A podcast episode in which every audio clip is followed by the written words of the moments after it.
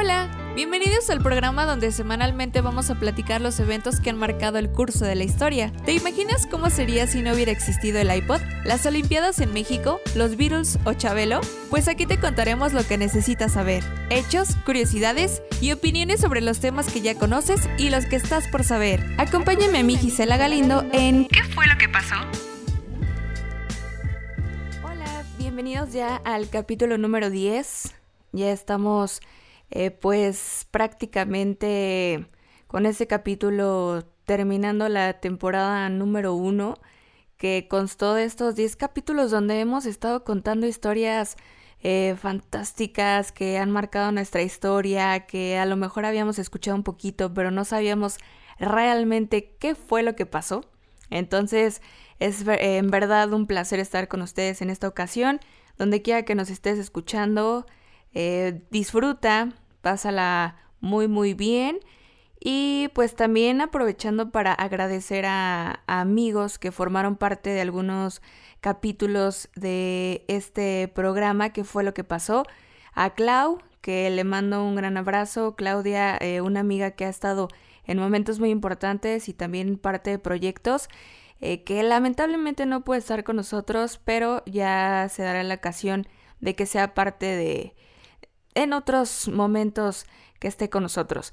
Y también a un amigo que hace años y ustedes han sido parte de eh, o testigos de nuestras pláticas y recuerdos, Jorge Eduardo, que también le mando un gran abrazo y que formó parte de, de un par de capítulos que también nos hubiera encantado que estuviera más tiempo, pero pues ya cada uno también tenemos eh, proyectos, eh, y cosas diferentes, ¿no? Que de repente no es porque no queramos estar juntos, sino que pues ya cada uno va tomando el rumbo, ¿no? De la vida y tal vez a ustedes les ha pasado con un amigo, con un familiar, eh, con diversas personas que, que a lo mejor hay ocasiones en que cada uno tiene que elegir e ir tomando su propio camino y destino.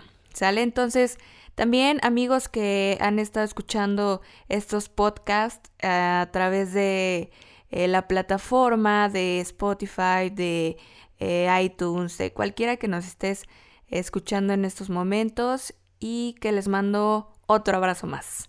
Entonces, andamos muy contentos porque ha sido apoyo de amigos que han estado escuchando y que de repente me dicen, hey Gis, este, te escuché, ¿cómo vas? ¿De qué vas a hablar ahora? oye, podrías hablar de este tema y cosas así. Entonces, todos ustedes son partícipes y para ustedes son estos podcasts para divertirnos, para gozar un rato de la vida. Y hoy hablaremos de una marca, yo creo, desde mi punto de vista, la más reconocida en el mundo y la segunda palabra más usada después de OK. Estamos hablando de Coca-Cola y un refresco que simplemente nos hace el día o en las fiestas está presente y en todo momento, pero ¿qué? ¿De dónde viene? Fíjense que a mí me ha llamado siempre la atención este producto y la publicidad siempre me ha tenido, siempre me ha sorprendido pues, o sea, nunca deja de sorprenderme algo de Coca-Cola.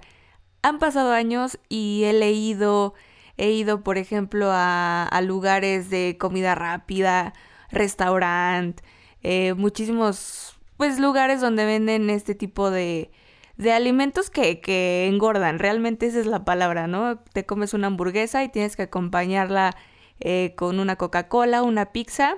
Esa es la que yo aplico. Entonces, siempre está ahí como presente y me llama muchísimo la atención las imágenes, los dibujos, y es que hace más de 100 años que está en la vida, pues no de nosotros porque no alcanzamos esos años, pero sí cuántas generaciones, ¿no? Y eso es, eso es lo chido, o sea, imagínense hacer una marca, un producto que dure tantos años y que se conserve y que mejore. Y les voy a estar platicando de desde 1886 hasta nuestra actualidad.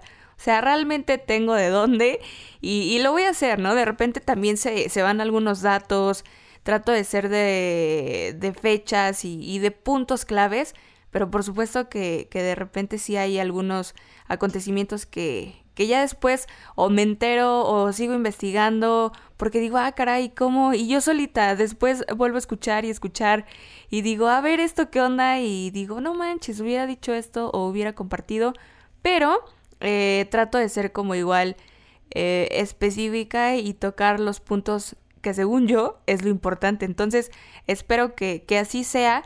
Y este producto nace el 8 de mayo de 1886. O sea, imagínense ya cuántos años em, ha estado permanente. Pero realmente yo creo que esto ha sido partícipe de, muchas personas. Creo que también un, proyecto se hace por colaboraciones, ¿no? Eh, justamente lo platicábamos al inicio de este podcast que, formen parte, a lo mejor amigos, gente de confianza y que así se logra algo, pues, que trasciende. Esto surge eh, de un estadounidense, eh, él se llamaba John Pemberton y él intenta crear un jarabe que pudiera combatir problemas digestivos, que también diera energía. Esa era como su tirada. Fíjense que él tenía un título en medicina, o sea, le sabía a este tema pero él se dedicaba como eso, como a formular productos, eh, hacer ahí combinaciones. No era tan bueno en los negocios, pero sí tenía como un cierto ánimo o el objetivo de hacer algo grande. Eh, había un producto antes que se basaba en coca y vino y sí, estamos hablando de eh, la planta de la coca. Entonces, en esos momentos, este como y eh, ello era, era legal. A comparación de ahora, ¿no? Yo creo que si alguien ocupa eso, los demandan y cierran, sale bye. Pero no, en esos momentos sí era, era válido. De hecho, tú podías ir a las farmacias, pedías ahí unos gramillos de, de coca, porque lo usaban, por ejemplo, si te dolía algo o eso, ya te lo, receta, te lo recetaba el doctor sin ningún problema. Entonces, pues, ¿cómo ha cambiado todo? Eh, la nuez de cola también se usaba, entonces, eh, insisto, en esos tiempos todos estos productos pues se usaban sin ningún problema, además era como medicinal el show. O sea, te sentías mal, te dolía la cabeza, no había como, eh, como darte para arriba y estos productos pues los utilizaban. Entonces, él empieza a formular pero en algunos momentos le dicen, ¿sabes qué? O sea, tu producto, pues como que ahí vele checando porque pues sí eh, se lo iban a, a clausurar de alguna manera. Nace en 1886 en Atlanta, uno de los secretos más famosos y mejor guardados en el mundo. Lo curioso aquí es que el primer año se vendía eh, en promedio unos nueve vasos diarios a un precio de 5 centavos de dólar cada uno. Estaba, por ejemplo, checando el dato y él gastó más o menos unos 75 dólares para, para que el negocio fuera fluyendo y en ganancias solo tuvo 50. Entonces ahí pues él no estaba desanimado, realmente él tenía el, ¿cómo decirlo? Sabía que su producto la iba a romper pero no fue él el que rompió. Entonces esto está también medio curioso. ¿Qué hubiera pasado si Pemberton hubiera seguido? ¿La hubiera eh, hecho o no? Pero en sí esa era, era la fórmula, ¿no? El que él había hecho. Obviamente no lo patentó él. Esta, esta mezcla. Entonces, eh, también tenía, les digo, tenía ahí colaboradores eh, de alguna manera, ya que uno de sus empleados, su asesor contable Frank Robinson, quien desde sus inicios pues también le echó a la marca, ¿no? O sea, apoyaba. De hecho, él la llama Coca-Cola porque le gustaba cómo eh, hacía la combinación esas palabras, además de cómo se veían las dos C. Él le da, pues de alguna manera pensó que eso luciría bastante bien para la publicidad. Eh, con una caligrafía Spencer. Él utiliza este tipo de letra y fue así como nació el logo de la compañía. La historia pues ya de alguna manera iniciaba en esos momentos, la tipografía la, la hace, de hecho digamos que es como su firma, porque él la hace a mano. Entonces hagan de cuenta que hace su, eh, Coca-Cola a mano con ese tipo de, de letra. Entonces, pues ya, desde ahí se quedó. Ha tenido ciertas modificaciones a lo largo de todos estos años, pero se sigue conservando. Entonces empieza la primera o el primer anuncio de Coca-Cola con la frase bebida deliciosa y refrescante. ¿Sale? Entonces sale un personaje eh, después que se llamaba Asa Candler. Y él, fíjense que desde chiquito era, era bien inquieto. Eh, entonces él tiene un accidente de niño y tiene secuelas. Eh, de hecho dicen que milagrosamente pudo sobrevivir. Él se... pues tiene este tipo de problemas ya de grande, de dolores de cabeza muy fuertes, que con ningún producto él podía pues de alguna manera eh, controlarlos. Entonces, eh, probó la coca y pudo, pudo controlar un poquito, se le quitaban los dolores de cabeza. Y yo le puedo creer, ¿eh? La neta, cuando me siento así súper cansada o así que el sol estuvo full todo el día, una coca sí te aliviana. Pero imagínense en esos momentos que tenía como lo de la hoja de coca, pues yo creo que sí era una onda más eh, alivianadora en ese sentido. Entonces él era más visionario, él tenía la onda como más de publicidad. Entonces, de hecho, él ya tenía algunos productos en el mercado, como enjuague bucal, era un hombre como de negocios, ¿no? Él dijo, quiero invertir en Coca-Cola, quiero saber de qué se trata. Él ya tenía una farmacia, tenía todos los productos que se pudieran imaginar. También eh, compró ahí como las pinturas Everlasting y bueno, él tenía como esa mira.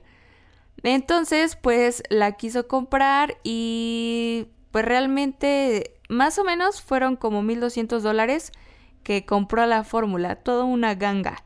Eh, Pemberton se, se, la vende a Candler y pues se, se queda con ella, ¿no? De hecho sí se hizo cierta reformulación, pero al final de cuentas pues ya era de Candler la fórmula entonces, eh, pues ahí, fíjense que Pemberton no tuvo la oportunidad de, de ver cómo la rompió su marca.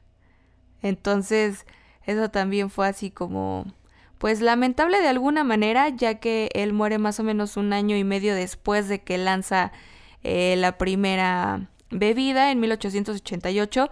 Y hay algo bastante curioso y que la neta a mí me gustaría vivir la experiencia Desconozco si en algún lugar la, vendan así, yo creo que no, pero sí estaría muy muy chido porque hagan de cuenta que en esos momentos no nos, no nos vendían, ¿eh? ya iba a decir, no vendían la Coca-Cola embotellada.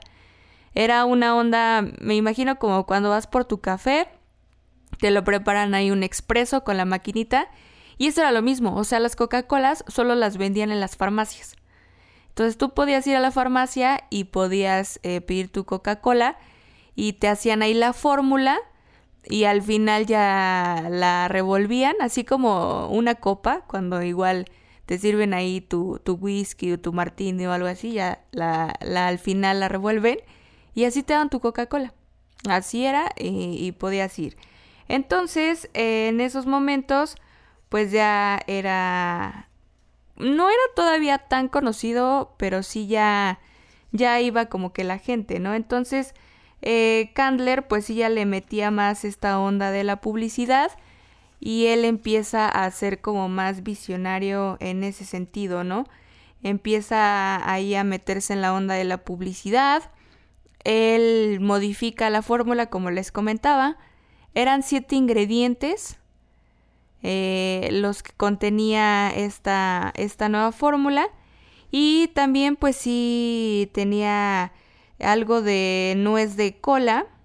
Lo deja, pero baja un poquito la dosis. Y las hojas de coca. Entonces hagan de cuenta que él solo usaba las hojas de coca para darle el sabor. Pero el producto o lo que se derivaba de, de la coca, él no la usaba. Entonces la vendía a las farmacias, recordando que se podía suministrar a cualquier persona. Entonces también tenía una entrada, porque la vendía a las farmacias, le daban un dinero por ella y pues al final él no, no la hacía. El marketing empieza a, a darle esta tirada en ese sentido. Entonces, Asa Candler pues ya se hace dueño de la marca y desde 1888 él queda frente a esta, eh, pues, de, con la patente, ¿no? Él ya patenta la marca. También pues seguían perteneciendo en mayor proporción a Pemberton, aún así porque pues él tenía sus socios, ¿no? Entonces, este, pues ahí como que todavía no era al 100, pero para 1892 Candler finaliza la compra de la compañía e incorpora The Coca-Cola Company como una corporación de Georgia, Dos años después de la adquisición por parte de Candler, en 1893, la marca pues ya era muy comercial. Ya Coca-Cola, eh, escrita con la tipografía Spencer, eso no cambió, la registran en la oficina de patentes. Él tenía como más visión en eso, dijo no me la vayan a hacer ahí eh, pues de otra manera. Entonces al finalizar este año se pagan los primeros dividendos de la naciente compañía, ¿no? O sea, es decir, ya le daban ahí su lana por estarse vendiendo o cuando usaban su nombre. Para 1899 la compañía decidió vender los derechos para embotellar la bebida, los cuales fueron adquiridos en la mayor parte de los Estados Unidos por Benjamin Thomas.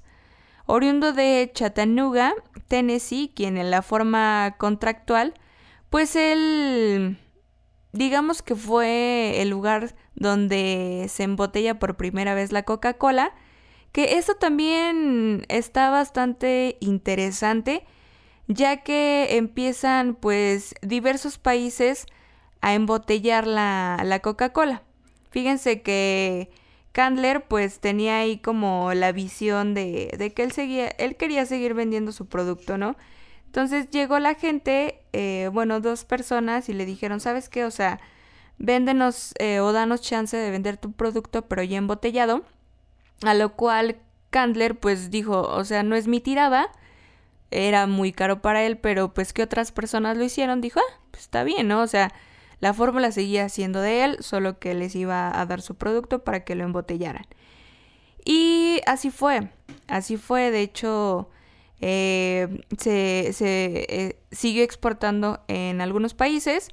Y para 1906 la historia de Coca-Cola tiene un punto ahí como de referencia, pero ya a nivel mundial, pues las operaciones de embotellado inician en Canadá, en Cuba y Panamá, siendo estos tres países los primeros en embotellar Coca-Cola, este producto estadounidense.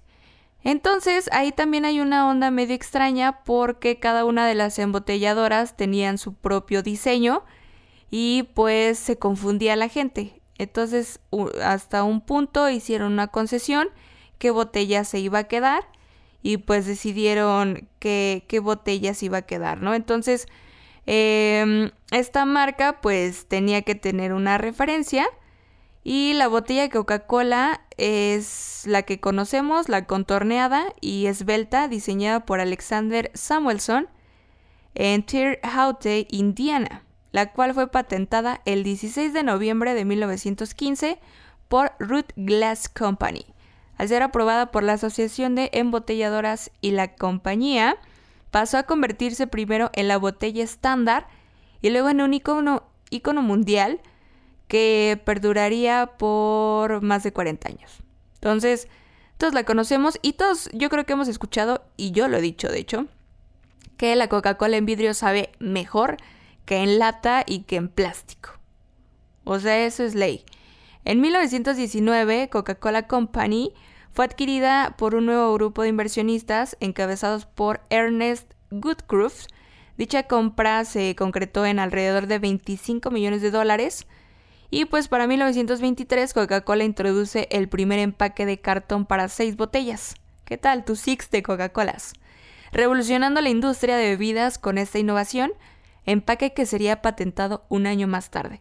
Aquí es la clave, ¿eh, chavos? O sea, literal, si quieres que un producto no te lo em, copien o de alguna manera tienes que patentar. Yo creo que una de las claves también es esa. Para 1959 Coca-Cola evidenciaba una expansión global siendo distribuida por una red de más de 1.700 plantas embotelladoras. No manches, esto era ya todo un monstruo, eh, literalmente, operando en más de 100 países. En la década de los 60, Coca-Cola anunciaba la introducción de bebidas como Sprite y Lima Limón. O sea, ya le tiraba otros sabores, lo cual está bastante chido. O sea, realmente es como como seguir eh, rompiendo fronteras, ¿no? Y, no quedarse como en esa zona de confort. Yo lo vería de esa manera, ¿no? De que, ah, pues ya la está rompiendo mi único producto, pues qué chido, pero eh, siguieron buscando como innovaciones. Entonces, pues eso está bastante bien y creo que ahora conocemos eh, a qué se refiere todo, todo esto, ¿no? Entonces, ahora es parte de hablar de la publicidad. Ya hablamos de la historia, cómo surge Coca-Cola y la publicidad. Un tema que a mí me encanta en todo sentido, cómo los productos nos persuaden. Cómo un producto dice consume, consume. Y la neta es que todos somos partícipes y se los he platicado en otros eh, momentos y cómo desde los colores, la tipografía. No suelo clavarme tanto en un anuncio pero cuando algo me gusta, sí lo investigo, ¿no? Entonces, eh, en este sentido, pues, híjole, es que esto en verdad está, para mí, espero poder contagiar esta emoción con ustedes, porque empiezan a, romper y a pensar y cómo Candler eh, empieza al marketing al 100, o sea, él empieza a promocionar el producto y en 1890 él empieza a regalar cupones que regalaban pruebas. Hagan de cuenta que se inician ahí los cupones que ahora los eh, regalan en algunos lados. Entonces estos cupones valían porque fueras a la farmacia eh, a comprar tu, más bien, perdón, a canjear tu cupón por un vasito de coca. Entonces si te gustaba, pues ibas a regresar, pero ya ibas a pagar por él. ¿Sale? Se vendían en farmacias, la primera farmacia donde se vende Coca-Cola es Jacob. Así se llamaba la primera farmacia. Ahí nada más podías ir por tu Coca-Cola. Y pues eh, también hicieron calendarios, objetos, monederos. Todos tenían mensajes, eh, tenían frases y lo regalaban a las tiendas, a los negocios. Entonces cuando la gente entraba, pues había cada uno de ellos. Yo creo que por eso los vemos ahora sin ningún problema, porque hubo muchísimos. Eh, también le empiezan a tirar a esta onda de las colaboraciones con celebridades. Eh, empieza también ahí, por ejemplo, una cantante de ópera. Se llamaba Louis en Nórdica. Empiezan a, sacar ahí fotos, ella tomando su, su refresco. La actriz Hilda Clark, que también ahí hizo pues comerciales, ¿no? Lo que ahora conocemos como comerciales, pero en esos momentos eran imágenes y a principios del siglo XX con jugadores de béisbol, que en Estados Unidos pues sabemos que el béis lo hacen en grande y lo toman muy importante. Sale entonces, también pues ganan, eh, perdón, gastan un buen de dinero, pero pues es retribuible. O sea, realmente aquí sí ya había ganancias y en los años pues se fue posicionando, ¿no? Cada fuente de refresco se encontraba adornada con anuncios, también pues ibas eh, en todos lados en la calle, había publicidad, también hubo compañías que se dedicaban a la publicidad, o sea, contrataban las compañías en sí y se vinculaban con patrocinadores. Entonces, lo que les decía, los atletas de base, actrices, también había un vínculo que perdurara hasta nuestros días porque pues esto se sigue llevando a cabo. Ya para 1911, el presupuesto de publicidad que 10 años atrás escandalizó el mercado para alcanzar los 100 mil dólares, ahora superaba el millón de dólares.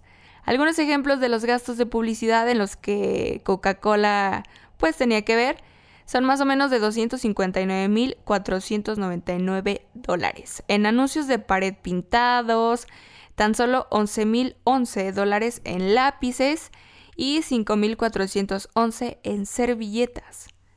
Sale con tal de tener su nombre. Digo, si tienes el dinero y tu compañía fue creciendo así, yo creo que no había problema.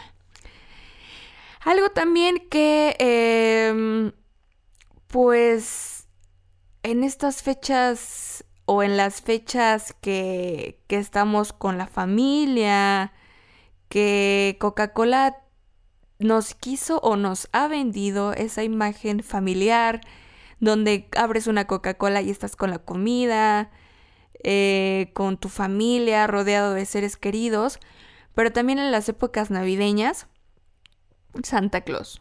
Santa Claus puede ser para algunos una leyenda, un mito, puede ser una realidad, pero ¿dónde y cómo nace Santa o Papá Noel? De alguna manera, sí existió. De hecho, yo en algún momento leí que era eh, un religioso que regalaba juguetes a los niños. Entonces de ahí empieza a, nacer Papá Noel, pero no era con traje rojo, no era con la barba, no era cachetón. Entonces eh, nace de un poema que escribe Clement Moore en 1823 influyó en la imagen actual, ya que ahí decía que era cachetón, tenía una barba larga y blanca, gordo e incluso tenía una forma de duende. Entonces, imagínense cómo en esos momentos pues tenían eh, esa imagen, aparte de cuántos años, ¿no? La primera vez que aparece Santa Claus en un anuncio de Coca-Cola es en 1931. La campaña que tenía como objetivo acercar el producto al público infantil fue realizada por la agencia DRC, quien contrató al ilustrador Haydon Sundblom para crear la mítica imagen de Coca-Cola con Santa. Entonces, pues no era la primera vez que Coca-Cola realmente realizaba una publicidad de Navidad, ni tampoco era la primera que Santa pues se comercializaba, pero estando juntos fue una fusión muy, muy eh, prometedora ya que desde finales del siglo XIX comenzaba a ser pues muy habitual, ¿no? La utilización del personaje en anuncios de Estados Unidos, pero Coca-Cola dijo, vaya, vaya, aquí hay dinero. Entonces, pues, eh, cuando Sundblom recibe el encargo de Coca-Cola, pues ya era un personaje clave de Navidad. Ya lo ubicaban en Norteamérica, pero eh, ya en fusión con Coca-Cola le empiezan a dar este sentido y los dibujos de Nast, igual un personaje que, lo dibujaba, pues empiezan así a darle la imagen que me diera 1.80 de altura, eh, un amigo, ¿no? Que era como más eh, familiar la situación, tenía como una identidad más de Coca-Cola, su traje rojo, y, como ahora lo, lo conocemos, ¿no? familiar, generoso y entrañable. Que después también salieron los osos polares, ¿se acuerdan? Ya años después empezó a salir y así es como conocemos ahora a Santa. Y ya es partícipe, ¿no? Yo creo que ya en diciembre empezamos a ver esta imagen de Coca-Cola. ¿Tú cuál es la publicidad que más recuerdas de esta marca?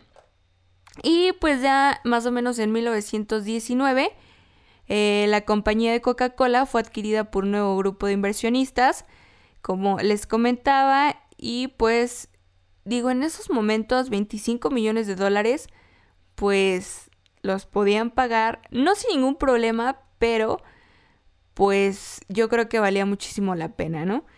Después de ello, se empieza también a comercializar porque los soldados en la Segunda Guerra Mundial, más o menos como en del 39 al 45, que fue lo que duró la Segunda Guerra Mundial, se empiezan a, llevar este producto por el resto del mundo.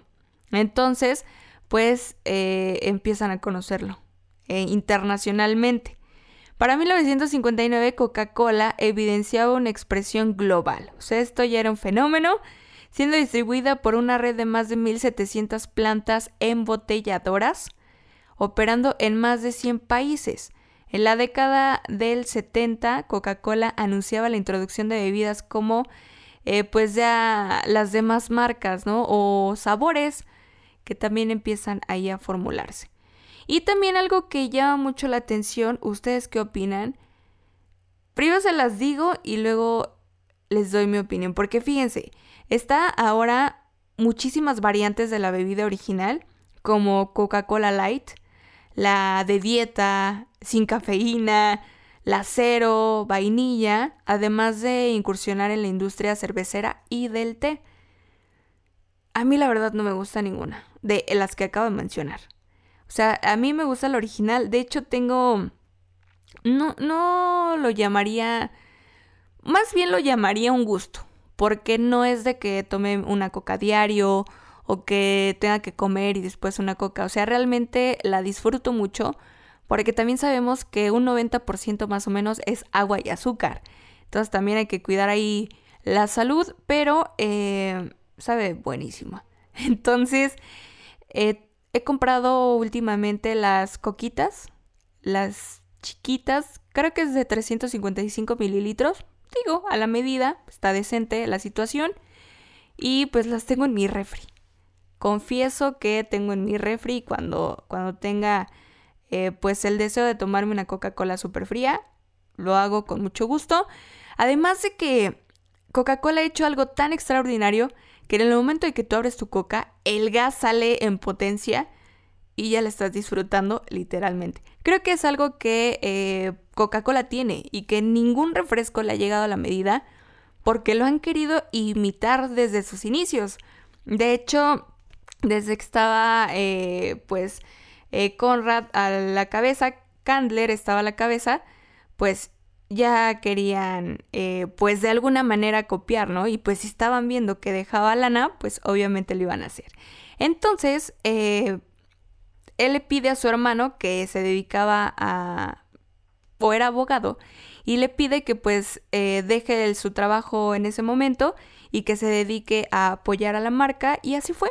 Las marcas que intentaban copiar porque literal usaban la tipografía o usaban la palabra cola o coca, eh, querían según pues llegarle, metieron demanda y pues así fueron como eh, erradicando esas copias, ¿no? Entonces, si a ti te ha gustado alguna otra versión, la publicidad también de repente en serio de otras líneas, pues no, ¿eh? No llaman tanto la atención, ni siquiera se me antojaría una Coca-Cola sin cafeína o de dieta, o sea, yo digo que si te vas a tomar un refresquito, te vas por tus tacos o tu pizza, pues ya te tomes una coca bien, ¿no? Ese es, es mi punto de vista. Entonces, eh, pues el punto es ese. El punto es de que Coca-Cola ha tenido una historia, ha cruzado fronteras, niños que, conocen la marca y que a lo mejor sus primeras palabras pueden ser Coca-Cola, que ya vemos una imagen y, la ubicamos. De hecho, el nombre ha tenido muy pocas modificaciones a lo largo de todos estos años. Eh, se ha hecho ahí con más líneas, una línea amarilla, líneas blancas, la famosa cola de pez que, que lo decía, ¿no? El color rojo, las letras eh, blancas. Y al final de cuentas, tú la ubicas donde quiera que vayas. La encontramos en cualquier lado del mundo y eso es lo fantástico, eso es lo maravilloso de la marca, que, que genere eh, ese punto y que actualmente todos sepamos que es un refresco que no lo iguala. Y ustedes yo creo que viene en estos momentos algunas marcas y dicen, no, la neta, la neta no le llega, ¿no? Entonces, la fórmula pues se encuentra desde 1919 en una caja fuerte. Esto es real, ¿eh? Es la, fórmula está en una caja fuerte eh, en un banco de Nueva York, lugar al que fue llevada durante la administración de Ernest Goodruff y seis años más tarde, en 1925, la fórmula fue trasladada para estar bajo custodia en el Banco Sun Trust de Atlanta, Georgia, lugar en el que permaneció durante 86 años. Actualmente y desde el 2011, la fórmula se encuentra en una bóveda de seguridad del museo el mundo de la Coca-Cola en Atlanta, lugar a la que fue llevada en conmemoración a los 125 años de la compañía. Entonces, esto está bastante bueno. A mí, como cada tema, me alegra compartirlo con ustedes. Porque es eso, es que cada generación conozca y que sea parte y que tenga un punto de vista diferente. Yo voy a seguir quedando con, esa idea de la publicidad que en verdad me encanta y que ya muchísimas personas la ubican sin ningún problema, sabe e identifica los colores, la tipografía, todo. ¿Sale? Entonces hay que disfrutar en esta situación una buena botella de Coca-Cola y no, no es patrocinio, no es, eh, no, no están pagando por ello, es realmente por el gusto y el placer de disfrutar un momento. Entonces, con esto concluimos el capítulo número 10, podcast de qué fue lo que pasó. Un placer, un honor, un gusto estar con ustedes. Y vamos a seguir eh, trabajando eh, en nuevas ideas. Vamos a estar pues platicando con producción en ARTV Broadcasting. ¿Qué, qué es lo que, lo que procede? Ya les estaremos informando. Vamos a, concluir esta temporada de la mejor manera y les estaremos pasando el dato de eh, pues nuevas cosas que por supuesto hay que seguir innovando, hay que seguir eh, transmitiendo pues todo, todo lo bueno y, positivo que se tiene y pasar un rato muy agradable y acompañarte en actividades, acompañarte a lo mejor en algún momento que a lo mejor fue un día difícil, ¿no? Y, y puedas escuchar estas palabras, esos podcasts y digas, qué chido, o sea, me hicieron el día, espero, espero que sí, porque grabar a mí me hace el día, que ustedes lo escuchen, que amigos lo estén escuchando, para mí es un placer. Es maravilloso y muy feliz. La verdad es que sí. Yo soy Gisela Galindo y nos escuchamos pronto. De todas maneras, podemos estar en contacto eh, en las redes sociales, en Insta, en Twitter, Gisgal con doble S, en Face, en todos lados ahí podemos eh, ponernos en contacto y estamos en comunicación. Gracias al Internet podemos estar en contacto, platicar y ahí interactuar, que todo eso ha evolucionado. Hay muchísimos temas de los cuales eh, podríamos contar la historia que nos ha marcado. Muchísimas gracias, hasta la próxima.